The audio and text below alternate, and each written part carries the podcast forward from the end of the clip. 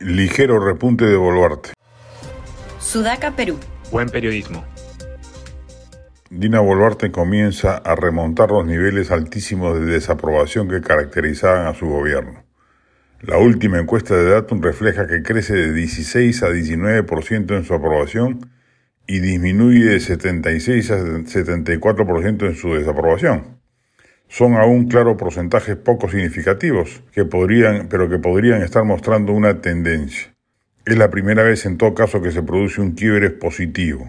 El sur se mantiene irreductible y eso es un problema que más temprano que tarde el gobierno va a tener que resolver.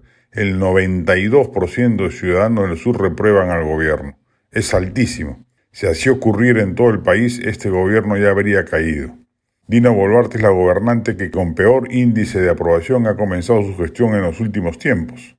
Según Ipsos, Pedro Pablo Kuczynski comenzó con 61% de aprobación, Martín Vizcarra con 57%, Francisco Sagasti con 44% y el inefable de Pedro Castillo con 38%. La actual presidenta lo hizo con 21%, cifra a la cual empieza a acercarse nuevamente. Tiene ahora frente a sí el régimen un desafío importante, la respuesta frente a los desastres naturales. Tiene que ser rápida, efectiva y mostrar empatía con los pesares de la población afectada. Siendo el norte además una región donde a Boluarte le va mejor, tiene 17% de aprobación en comparación al 7% del sur, su presencia física añadida debería ser ingrediente fundamental de una estrategia que ayude a remontar la escala desaprobatoria mayoritaria. ¿Se puede gobernar con tan bajos índices de aprobación? Sí, Toledo es la mejor demostración de ello y el suyo no fue un mal gobierno visto en perspectiva.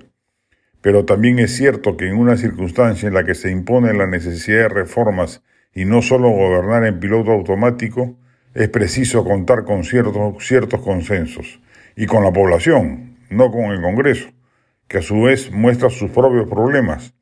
Cae de 11 a 8% en su aprobación en referida última medición de Datum, seguramente por los escándalos del bufete y de los viajes. Este gobierno es abismalmente superior al de Pedro Castillo, mejoría tecnocrática abismal, claridad económica superlativamente superior, liderazgo presidencial claro, le ha tocado bailar con la tribuna enfervorizada en contra de lo que contribuyó él mismo con la inaceptable respuesta represiva inicial, pero que merece una mejor suerte en las encuestas. Esperamos que las, las semanas siguientes confirmen que comience a estabilizarse.